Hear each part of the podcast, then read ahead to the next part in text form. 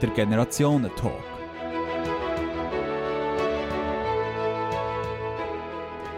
Mit der Katharina Sutter und der Marianne Meyer. Warum ist Homosexualität im Profisport immer noch ein Tabuthema? Was bewirkt das Coming-out in der Sportwelt? Das sind nur zwei von diesen Fragen, die wir im heutigen Generationen-Talk beantworten. Meine Gäste heute sind Marianne Meyer. Sie ist Historikerin, Politologin, Sport- und Geschlechterforscherin. Ihre Dissertation hat sie zu München geschrieben, und zwar zum Thema Vorbilder im Sportkontext im südlichen Afrika. Auf der anderen Seite haben wir Katharina Sutter. Sie war Bob-Weltmeisterin im 2001 und hat 2002 mitgemacht an der, Olympia an der Olympiade in Salt Lake City.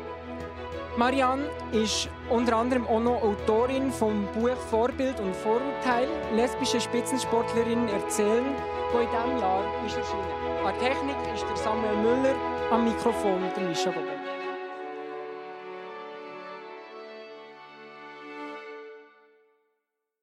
Marianne, im Buch werden 25 lesbische Spitzensportlerinnen aus unterschiedlichen Sportarten porträtiert. Warum braucht so ein Buch im 2020? Ja, merci für die Einladung und für die Einleitung. Also, ähm, ursprünglich sind es 25, es sind jetzt 28 im Buch schlussendlich. Und so ein Buch, ähm, das sind wir viel gefragt worden, ja, wieso braucht es das eben noch?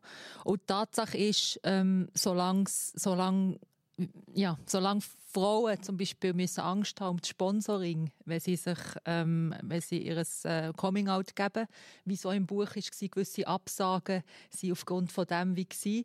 Ähm, solange wie äh, homosexuelle Sportler wie der Kurdin Orlik oder ähm, bekannte Fußballer, wenn die ihr Coming Out geben, solange das in der Tagesshow kommt und solange Angela Merkel und David Cameron über Twitter zu so einem Coming-out gratulieren, merkt man, es ist einfach nicht normal, es ist nicht alltäglich.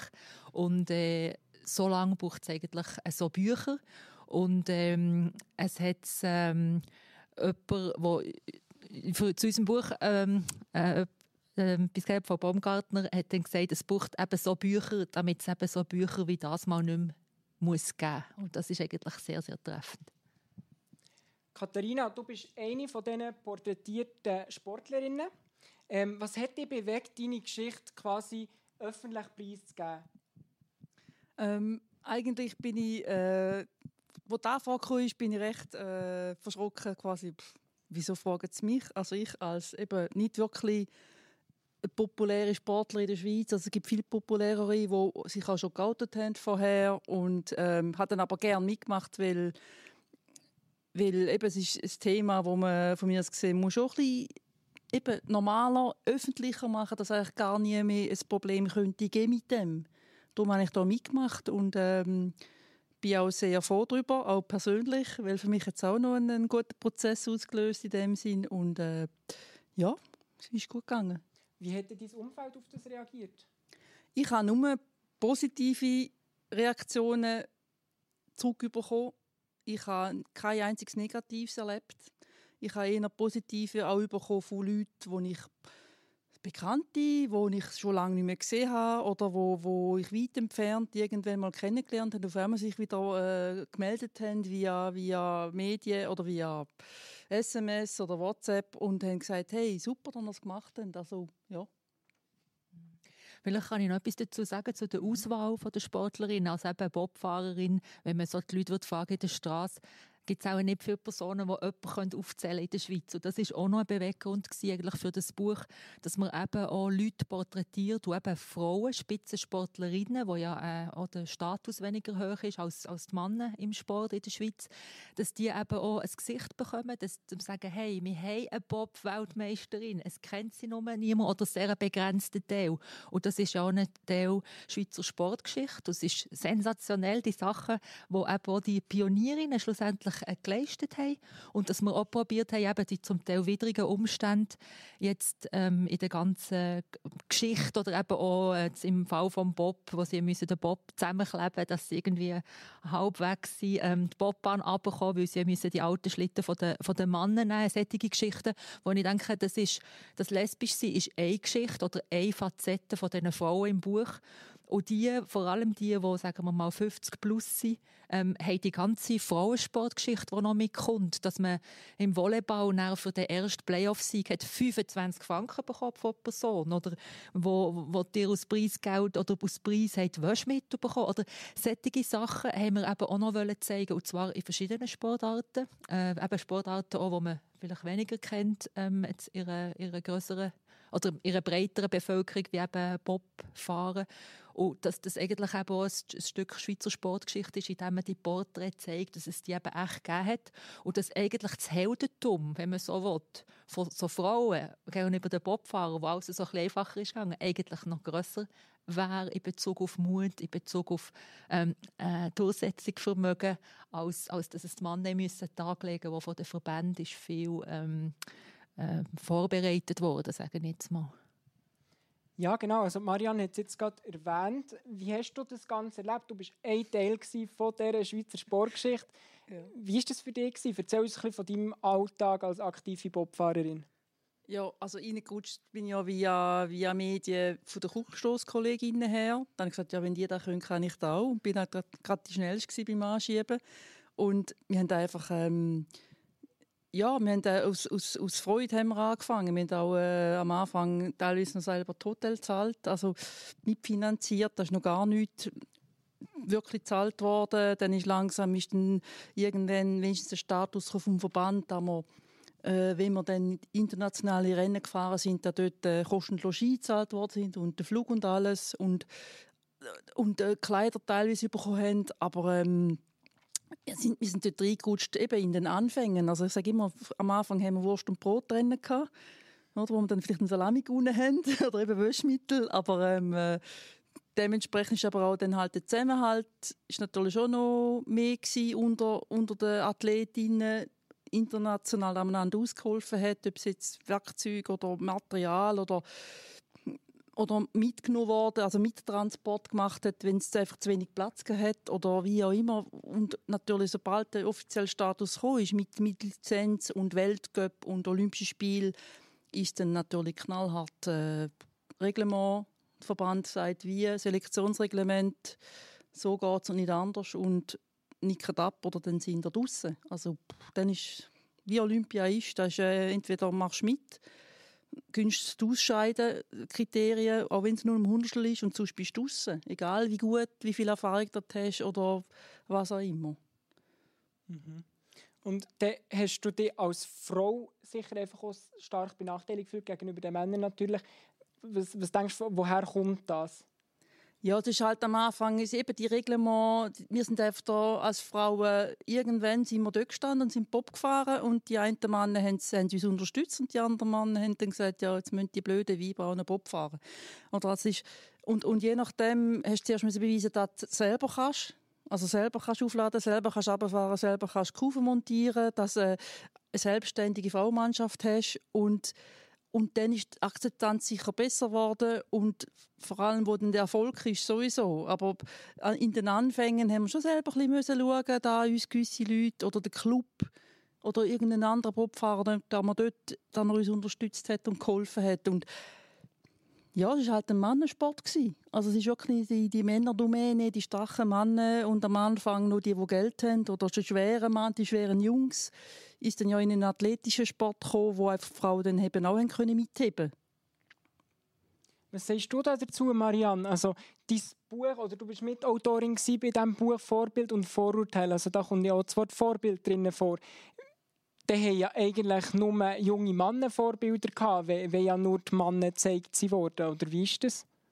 Ja, es ist schon ein so. Also wir haben das Buch zu fünft gemacht. Wir waren fünf Autorinnen plus eine Fotografin.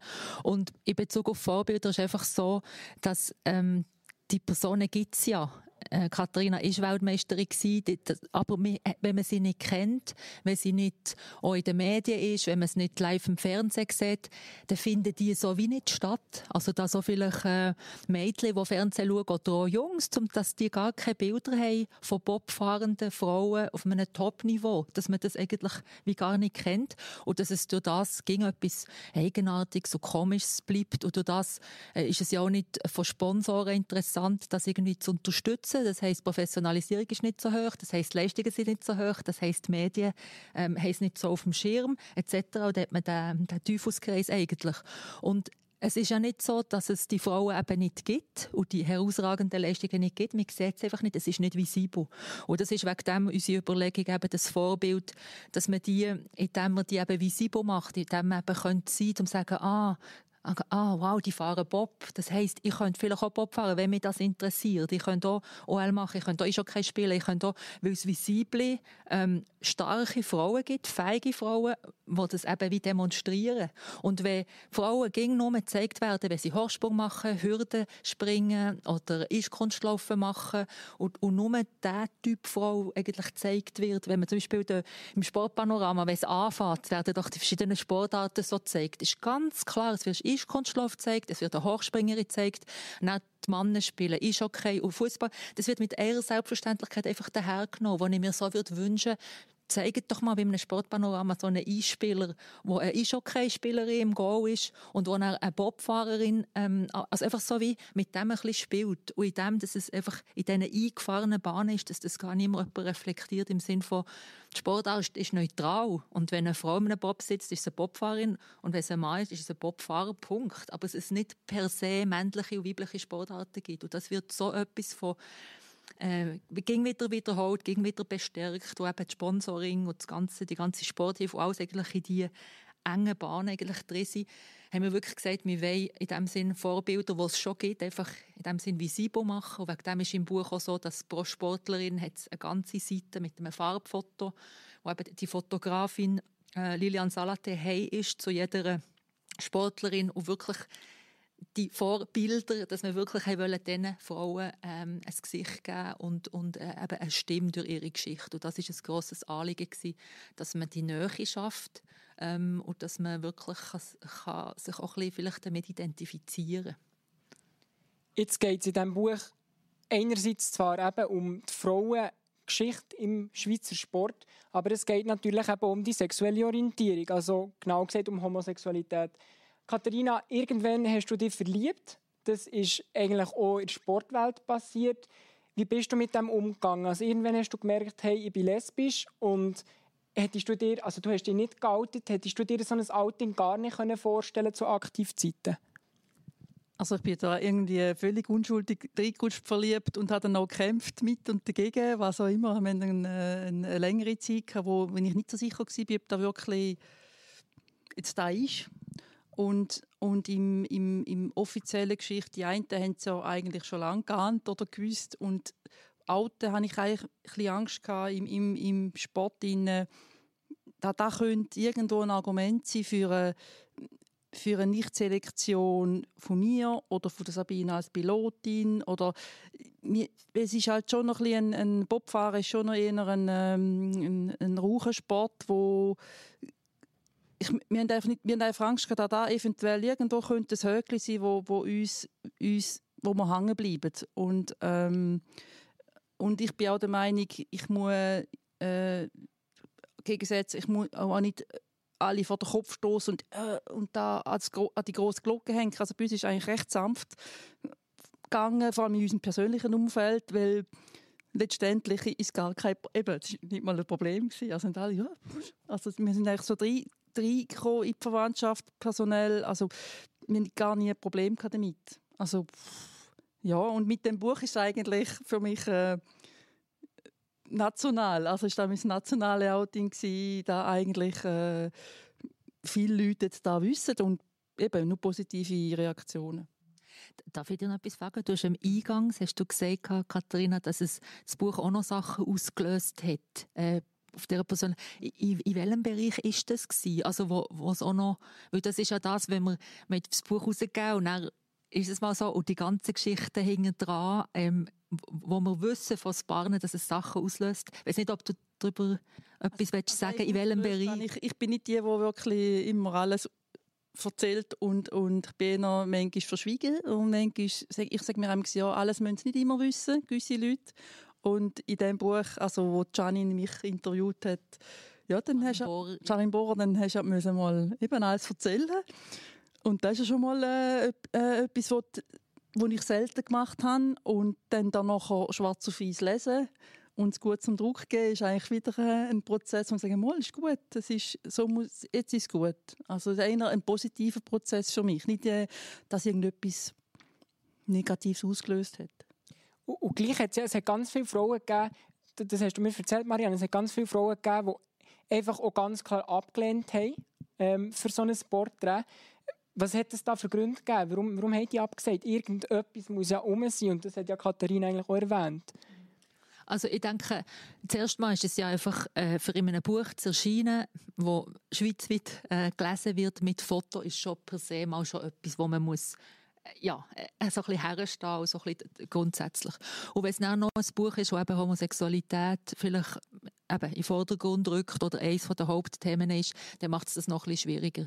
Ähm, wir haben dann, ähm, und das ist völlig legitim, wenn man das nicht will, wenn man das nicht will, also alle gehen ja mit dem eigenen Leben so wie sie umgehen wollen. Und wenn man das nicht will, sagen ist das auch völlig in Ordnung. Also ich will das nochmal sagen, dass das überhaupt nicht wertend ist, aber wir haben auch gleich probiert, die Absagen so ein bisschen zu kategorisieren und wir sind so auf vier grobe Kategorien gekommen. Also die erste Art von Absagen sehr von älteren Frauen gewesen, die vielleicht schon seit, ja, zum Teil Jahrzehnten mit der Partnerin zusammenwohnen, ihre, ihre, offiziell ihre Wege und wo ähm, zusammen an Familienfest gehen, zusammen in die Ferien gehen, einfach alles ist zusammen aber offiziell sind sie kein Paar. Es wird nie ausgesprochen und solange eben niemand fragt und niemand etwas sagt, ist es so, wie es nicht wäre. Also das «Don't ask, don't tell», so ein die, die ähm Und sie haben auch gesagt, die Frauen, wenn ich jetzt zusage, in diesem Buch ziehe, wenn es nach im Titel heisst, lesbische Sportlerinnen erzählen, ähm, dann geht es nicht mehr. Dann ist es wie das und dann haben wir alles das Problem, weil in der Familie ist es nicht ausgesprochen. Und die haben dann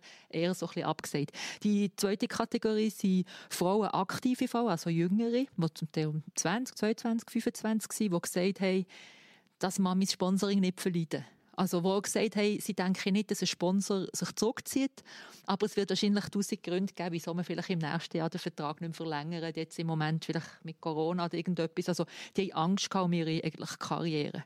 Die dritte Kategorie sind so Frauen, die gesagt haben, ja, ähm, die ihr ganzes Leben dafür eigentlich kämpft, dass Mädchen äh, Sport machen, dass, dass, dass Vorurteile abgebaut werden, äh, vor allem in Sportarten, die männlich konnotiert sind, also äh, Fußballtrainerinnen zum Beispiel, die mit Eltern geredet haben und gesagt, kommen doch so eben im Sinne von Vorurteilen entkräftet, dass Fußball zum Beispiel lesbisch macht, also sättige Sachen oder, oder was unter der Dusche alles passiert, all die Sachen, wo sie dann gesagt hat, wenn es jetzt ein Buch gibt, wo alle, also die Sportlerinnen aus lesbisch geradezu so die Parade von lesbischen Sportlerinnen, dann wird es ja ähm, viel Eltern vielleicht noch mehr davon abhalten, Mädchen in Sportarten zu schicken, die eben männlich konnotiert sind. Und sie haben es zum Teil auch mit Kinderschutzthemen thematisiert, also dass sie nicht wollen, ähm, öffentlich lesbisch sein, weil sie eben nicht wollen, die Mädchen auf eine schiefe Bahn bringen. Also sie sind zum Teil recht so ein bisschen auch kontroverse Aspekt. Und der letzte Punkt, die letzte Art von Absagen, waren Frauen, die gesagt haben, nein, ich will nicht auf das lesbische reduziert werden. Wenn ich in einem Buch erscheine, wäre es alleine für meine sportliche Leistung. Und sonst bin ich eigentlich nicht dabei. Also, wo Angst hatten, auch ein bisschen vielleicht den Marktwert wie zu verlieren, äh, durch das, durch den Makel. Also, die ist auch ein bisschen so, so wie gesagt. Und das ist eigentlich so wie, grob gesagt, so die vier Arten von Absagen, die wir, die wir hatten. Aber, das muss ich auch sagen, wir hatten noch viel mehr Zusagen gehabt. Also, wir hatten noch viel mehr als die 28 Frauen können haben. Was wir aber wollen, ist möglichst viele Sportarten, möglichst eine breite Palette und möglichst äh, auch Frauen, die eben 50 plus, 60 plus mit diesen ganzen Geschichten, so wie eine Katharina, wo eben das Sporthistorische auch noch relevant ist. Ich denke, Jüngere hat man wir haben sicher 50, 60 Frauen können finden für das Buch, aber das hat ja den Buchdeckel gesprengt, wo äh, ist vielleicht für die zweite Auflage oder für das zweite Buch oder so ein Thema. Aber nein, einfach so wie im Sinne von, es hat Absagen gegeben, ja, weil wir auch spezifisch eben gesucht haben, ähm, aber ähm, es hat auch noch mehr gegeben, die bereit wären, mitzumachen. Mhm, mhm. Ähm, Katharina, wie ist das für dich? Hast du also, oder haben wir, haben wir beim Bobfahren, haben wir beim Verein irgendwann das Thema Homosexualität, haben wir das irgendwann angesprochen? Hast du Leute kennt, die vielleicht selber lesbisch oder schwul waren? Wie ist dir das gegangen? Wie hast du das erlebt? Also nein, das ist eigentlich gar also es ist nie ein Thema im Bob. Äh, das Einzige, was, was war, ist früher noch, also vorher in der Leichtathletik, von dort her im Nachhinein haben wir schon, also dort hat es auch ein paar äh, lesbische Kolleginnen gehabt, die wir aber noch nachher getroffen haben. Das ist immer lustig, wie man sich dann wieder sieht. Und, äh, aber im Bobfahren ist da eigentlich kein Thema. Sie international hat sicher ähm, haben sich zwei, drei Gauten gehabt, also andere, aus anderen Nationen. Da haben wir gewusst, sie sind lesbisch. Aber das war kein Problem. Gewesen. Also für uns absolut nicht. Aber ähm, also, du hast in dem Fall nie, du hast dich nie diskriminiert gefühlt oder so? Ja, es ist halt, äh, der, der Klassiker war halt im Bobfahren äh, Ausgang und mi, also, man sagt ja auch, jede, Bob, jede Bobfahrer haben in jedem Bobort einen Hafen, also quasi, die sind natürlich relativ schnell äh, nach einer in den Ausgang und sind mehr oder weniger nicht allein heimgekommen, wie auch immer. Und und da ist natürlich bei uns Frauen ist da sicher weniger das Thema gewesen und bei mir sowieso nicht, weil ähm, es hat sich erstens mal, also eben, ich brauche eigentlich nicht an jedem Ort einen Hafen oder was auch immer und ähm, es ist halt schon ein bisschen, glaube, männerspezifisch, dass man sich irgendwie ab und zu austoben scheinbar. Ich weiß es nicht, ob das so ist, aber ähm, ja, bei uns ist da eigentlich, also bei uns ist da völlig nicht so abgelaufen wie bei den Männern. Mhm. Marianne, gibt es Unterschiede in den Sportarten bezüglich, bezüglich dem Umgang mit Homosexualität? Hast du da irgendetwas herausgefunden? Und gibt es vor allem Unterschiede beim Geschlecht? Also wir haben vorher auch von schwulen Männern geredet. Ähm, wie, wie, wird das unterschiedlich handhabt, auch gerade in Bezug auf ein Outing in der Öffentlichkeit? Also in Bezug auf Sportart ist es so, dass wir probiert haben, eben im Buch auch ganz verschiedene Sportmilieu darzustellen. Also im Skisport, zum Beispiel Ski Alpin, ist generell konservativer als jetzt äh, äh, Freestyle oder Snowboard. Und dort wird zum Beispiel der Umgang mit Homosexualität auch anders gehandhabt. Und im Buch hat es ja eben drei Snowboarderinnen, die auch ähm, recht offen mit so damit also ja, umgehen und ging umgegangen sind, ähm, wo, wo ja im Ski Alpin auch schon ein, bisschen ein anderer Umgang herrscht. Und da gibt es ja aktuell das auch nicht, also die Lichtigkeit dort, also es gibt schon eher konservativere Milieu und äh, so ein bisschen offen, offenere, modernere. Das ist sicher so, wo der Umgang weniger ist. Dann in Bezug auf Geschlechter, das hat auch damit zu tun, zum Beispiel der Fußball, das wäre ja die gleiche Sportart, aber dort ist natürlich ein schwuler Spieler ganz anders als eine lesbische Spielerin. Im Sinn von ähm, eine lesbische Spielerin ähm, ist von der Klischee her gar nicht mehr wirklich überrascht. Weil eine Frau, die shootet, ähm, die ist eher robust, sie ist, ähm, also müsste so die, so ein das aggressivere, das aktivere Durchsetzungsvermögen, also alles das so ein bisschen darlegen die eigentlich äh, männliche Attribute sind. Und wenn die dann noch eben all die männlichen Attribute hat, dann ist es ja dann klar, dass sie nicht auf Männer steht, sondern auf Frauen. Und dort ist dann so der Aha-Effekt oder die Verwunderung eigentlich nicht so groß. Hingegen ein Fußballer also so der Inbegriff von Männlichkeit, so die Vorbilder und so der Held und alles das, wo eben das, die Attribute wieder mit Durchsetzungsvermögen und stark und mutig und alles das einen Tag wie leid, wenn der auch schwul ist, widerspricht das eigentlich allen Klischees oder allen gängigen Erwartungen eigentlich an einen Mann. Und wegen dem ist wirklich das, äh, Coming Out vom Kurdin Orlik so, so, so bemerkenswert, wie es eben im Schwingsport war.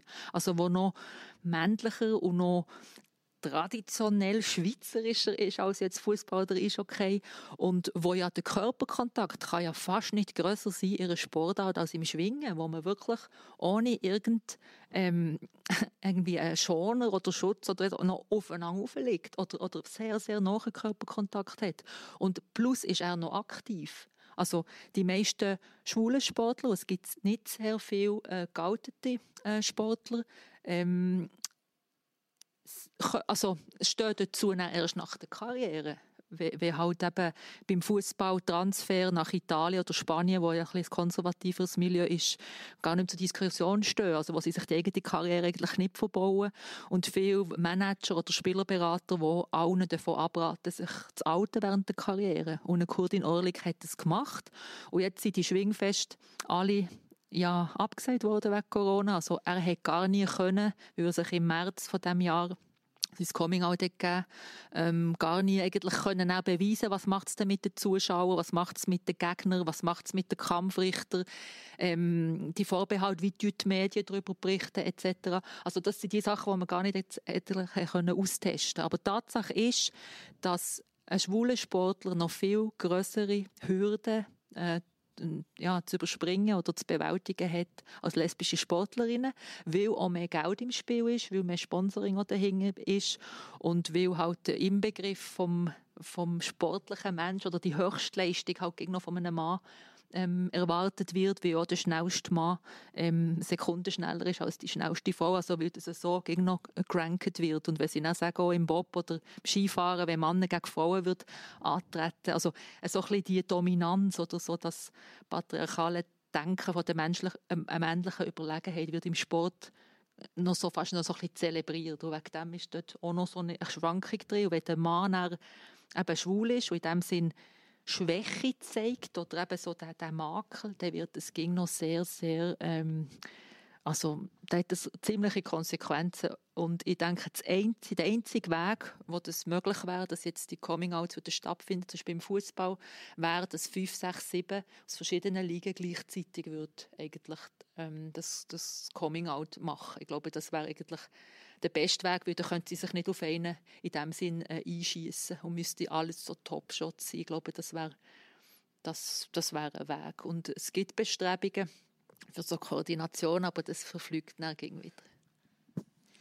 Ja, da steuern wir auch schon langsam, aber sicher am Ende zu von dem Generationentalk. Aber ich hätte gleich jetzt noch eine Schlussfrage, die ich gerne von beiden noch Antwort möchte hören. Und zwar, was erhofft ihr euch von diesem Buch? Das Buch hat ja einen Zweck erfüllt, sicher.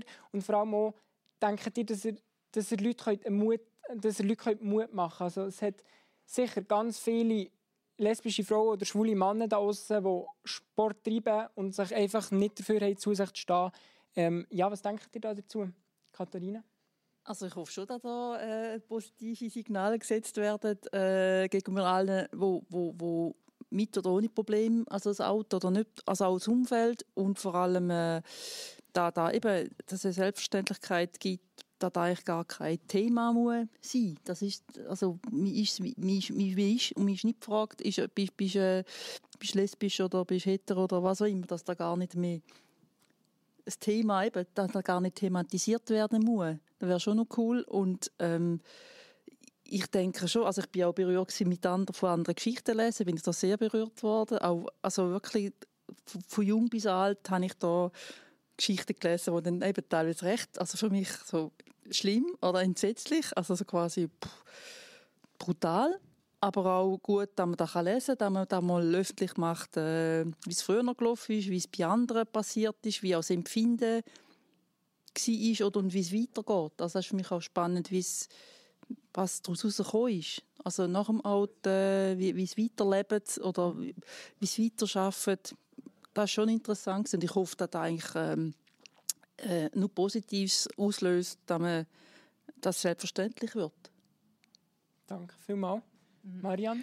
Ja, bei uns ist so, eben die, ähm, äh, auch mit der Co-Autorin, also mit der Serena Degen, mit der Monika Hoffmann, mit der ähm, Janine Bohrer und der Corinne Rufli.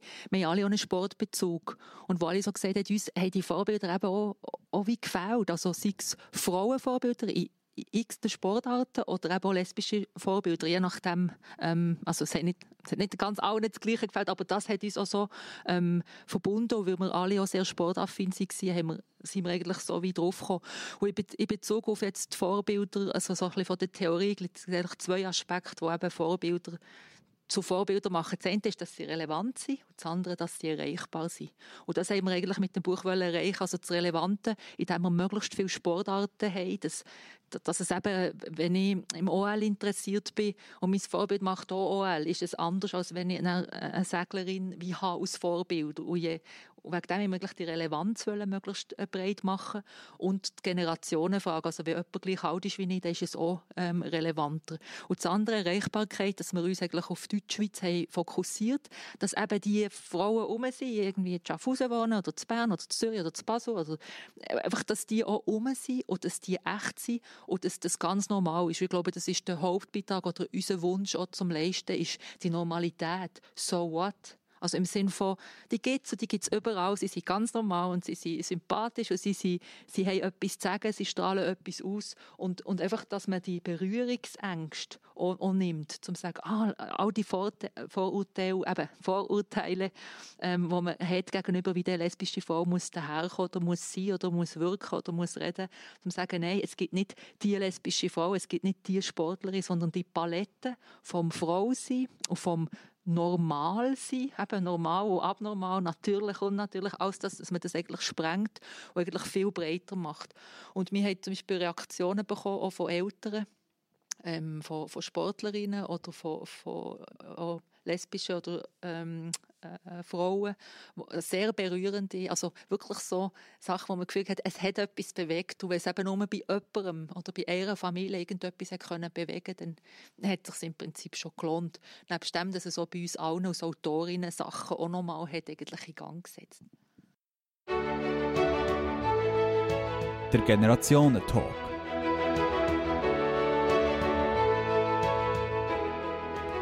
Mit der Katharina Sutter und der Marianne Meyer.